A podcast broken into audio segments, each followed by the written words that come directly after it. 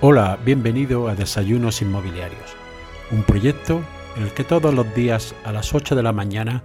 voy a publicar un pequeño audio con un consejo, información o noticia relacionada con el ámbito inmobiliario, especialmente desde un punto de vista jurídico. Mi nombre es José María Luque, soy abogado y me puedes seguir en mi página web abogadoinmobiliario.com. Para darte de alta las principales plataformas y seguir estos audios, lo puedes hacer en mi página web abogadoinmobiliario.com barra podcast. Hola, bienvenidos a un nuevo episodio del podcast de Abogado Inmobiliario.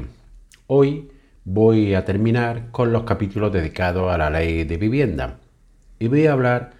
de qué conclusiones saco después de haber estudiado esta ley. Pues bien, la primera de ellas se refiere a la forma en la que se ha llevado a cabo. Se lleva al final de una legislatura y fundamentalmente lo que destacaría es que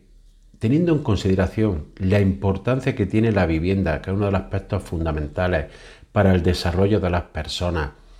que se haya llevado a cabo esta ley sin ninguna negociación entre los partidos políticos, solo con el apoyo de unos, de unos pocos partidos y teniendo en cuenta solo una ideología, sin contrapunto de otros puntos de vista. Pero no solo es la falta de acuerdo entre partidos políticos y la incapacidad manifiesta que tienen todos, es decir, no solo los que están en el gobierno, sino los que están en una posición de ser capaces de llegar a acuerdos, sino también es la falta de negociación que ha habido con los demás operadores que actúan en el ámbito inmobiliario. No se ha hablado con promotores, no se ha hablado con, constructores, no se ha hablado con asociaciones de consumidores, con asociaciones de inquilinos, con asociaciones de propietarios. Es decir, hay que hablar y entender todos los puntos de vista para llegar a una ley equilibrada y de consenso que no hubiera servido no solo para esta legislatura, sino para un desarrollo, un avance posterior en caso de que hubiera o haya cambio de gobierno. Porque ¿qué va a pasar si en las próximas elecciones del 23 de junio esta ley es derogada total o parcialmente?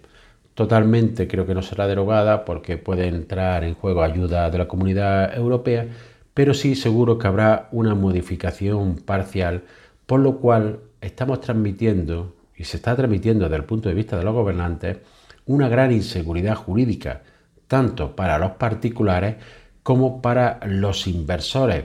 que ven como que dependiendo del signo del gobierno se va a cambiar la ley de uno a otro sin llegar a un consenso y establecer una ley válida que dé seguridad jurídica a los propietarios y a los inquilinos y a todos aquellos que desean comprar una vivienda. Este es mi primer gran fallo que veo a esta ley. La segunda conclusión a la que llego y creo que puede ser objeto de debate eh, por el Tribunal Constitucional es la falta de competencia que tiene el gobierno central para llevar a cabo la mayoría de las normas que se establecen en esta ley. Realmente lo que son los 36 artículos de la ley son muchas veces meras concepciones ideológicas o deseos que en la mayoría de los casos cualquier persona que lo lea está de acuerdo. Es decir, redunda la ley en muchas ocasiones el derecho al disfrute de una vivienda digna y adecuada. Y así, porque esto está recogido en el artículo 47 de la Constitución española. Es decir, todo el mundo está de acuerdo con eso, pero es que lo, lo redunda numerosas veces la ley, pero realmente sin llevar medidas concretas a cabo. ¿Y por qué es debido a esto? Porque las competencias en materia de vivienda las tienen fundamentalmente las comunidades autónomas y los municipios. Es decir, son competencias que están que no están en el gobierno, sino que están diversificadas a, indicadas en la Constitución a favor de comunidades autónomas y también a favor de municipios. donde los municipios, a través de los planes generales de ordenación urbana, tienen gran importancia para poder regular el tema de la vivienda, dentro de los límites estatales de la regulación de la ley del suelo y de las leyes autonómicas que regulan las ordenaciones territoriales. Por eso es un gran error haber llevado esta ley sin haber contado con las comunidades autónomas y sin los municipios. ¿Por qué? Porque en la mayoría de los casos muchas de estas normas pueden ser que no se apliquen si en estas comunidades autónomas, estos municipios, no se llevan a cabo. Ya antes de que se publicara la ley, algunas comunidades autónomas y municipios habían dicho que no iban a aplicar las normas que eran de su competencia relativas a esta ley. Por tanto, esta falta de competencia y esta falta de negociación con estas distintas administraciones ya aboca numerosos artículos de esta ley al fracaso. Otra de las conclusiones que saco es la, el déficit o la falta de rigor a la hora de, de, realizar esta ley de una técnica legislativa realmente mala desde mi punto de vista. Es decir, se dedica en numerosos artículos de la ley a establecer objetivos, criterios, fines, que en la mayoría de los casos decir, eh, son fines buenos y loables. Es decir, por ejemplo, donde regula los objetivos de la ley, de establecer derechos básicos y deberes de los ciudadanos, facilitar acceso a una vivienda, dotar. Pero falta concreción. Es decir, hay una serie de ideas que en principio, la mayoría de los casos, son buenas, es decir, que todo el mundo estaría de acuerdo, pero no se concreta en nada. Es decir, se deja a una regulación posterior, a la que desarrollen las, administraciones competentes, a que la apliquen la, la administración que tengan competencia, bien sea autonómica o municipal, pero sin concretar nada.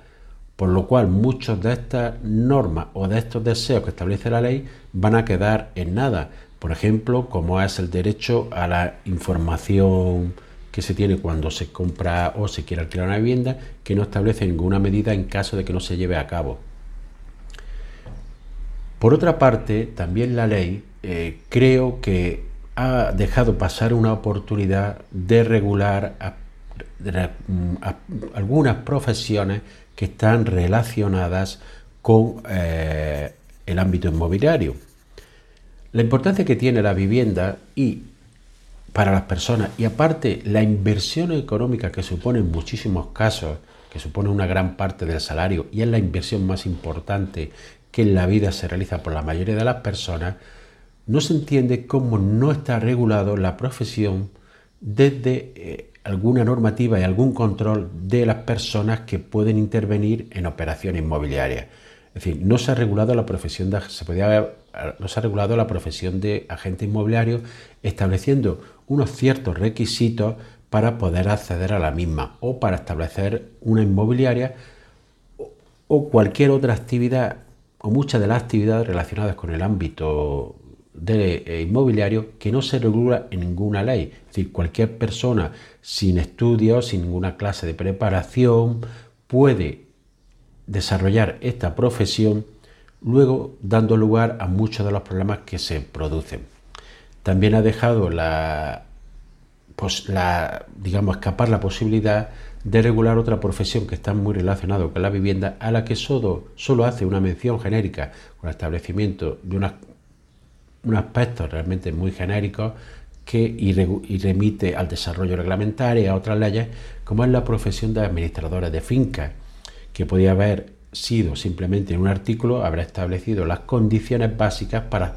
poder acceder a esta profesión en aquellos casos en que haya un administrador que sea profesional en una comunidad de propietarios. Pues bien, hace simplemente una mención a cosas genéricas y una mención a leyes y desarrollos que en la mayoría de los casos no existen. Otra de las cuestiones que se saca cuando conclusión o aspecto a destacar que se saca cuando uno lee la ley es que parece que va en contra de los propietarios. Parece que todos los propietarios son personas que tienen vivienda y que desean explotar a los inquilinos para sacar el máximo rendimiento y, perjudicando a los inquilinos en todos los aspectos. Es decir, hay una excesiva protección al inquilino cuando realmente debe de haber un equilibrio entre la protección al inquilino y la protección al propietario. Es decir, hay un cierto desamparo al propietario, sobre todo a aquellos pequeños propietarios que tienen una vivienda que han conseguido a través de su ahorro trabajando dignamente y que para obtener un ingreso extra o bien cuando ya son personas mayores para tener un complemento a su jubilación la dedica al alquiler. Pues bien, hay una falta de seguridad jurídica, hay una falta de realmente regulación que, que no perjudique al propietario, es decir, que haya un equilibrio entre el propietario e inquilino. Realmente hay que establecer garantías para el inquilino, sobre todo en que las viviendas sean dignas y, mejor establecer unas medidas de control para regular qué viviendas están en condiciones de, eh, estar, de ser llevadas al mercado inmobiliario, pero también debe de haber garantías para el propietario, es decir, que en caso de falta de pago se proceda a un rápido desalojo del inquilino, que en caso de una ocupación sea inmediato el, desalojo y favorecer para que todos estos pequeños propietarios tengan mayor facilidad para poner su vivienda al mercado así incrementando el número de estas disponibles para los inquilinos, lo que llevaría realmente a una bajada de precios y a una mayor disposición de viviendas para el alquiler. Aquí se está escondiendo la nefasta gestión que han tenido todos los gobiernos de distintos signos, tanto del PP como del PSOE que ha habido en los últimos 20 años o quizás algún año más, donde realmente no ha habido una política de vivienda en la que favoreciera la, favoreciera la creación de un parque público de viviendas destinado a alquiler social y regulada con, unos precios asequibles para aquellas personas que estén en situaciones más desfavorables y con una regulación que favoreciera al que el propietario dispusiera esa vivienda para el alquiler y con ciertas garantías como podría ser el cobro de la renta, en vez de solo ayudar y establecer ayudas para el inquilino, establecer ayudas y garantías para el propietario para aumentar así el parque de viviendas disponibles. Pues bien, en la ley no hay nada de eso, sino que simplemente hay acciones que perjudican a los propietarios, como puede ser la limitación de la renta, que en algunos casos sí, está estaría justificada, pero en otros creo que no. También la dificultad que se establece en la ley de enjuiciamiento civil para proceder en los casos de desahucio y recuperación de la finca, que realmente hay una vulneración, creo que incluso del derecho de tutela efectiva, porque está haciendo una traslación de pruebas que es totalmente injustificada y además establece requisitos que ahora mismo no se pueden cumplir legalmente, por ejemplo, para interponer una demanda de desahucio. Y como fin, creo que la finalidad que persigue la ley que favorecer el arrendamiento, establecer más viviendas destinadas al alquiler, una rebaja de precios, creo que van a ser todo lo contrario. Porque ya se está viendo que se están retirando numerosas viviendas del mercado del alquiler. Y más, sobre todo, después de las últimas elecciones que ha habido, por lo que la mayoría de los propietarios que tienen vivienda en alquiler o la han retirado directamente al mercado, pasándola al mercado de venta, pasándola al mercado de alquiler de temporada o alquiler turístico, pero sobre todo muchos también están esperando a las próximas elecciones para ver qué va a suceder con esta ley y no ponerla en el mercado de vivienda habitual hasta que haya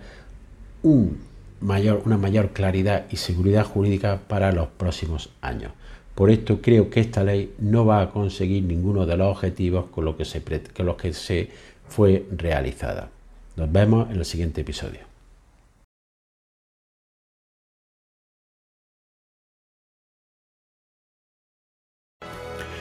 Y así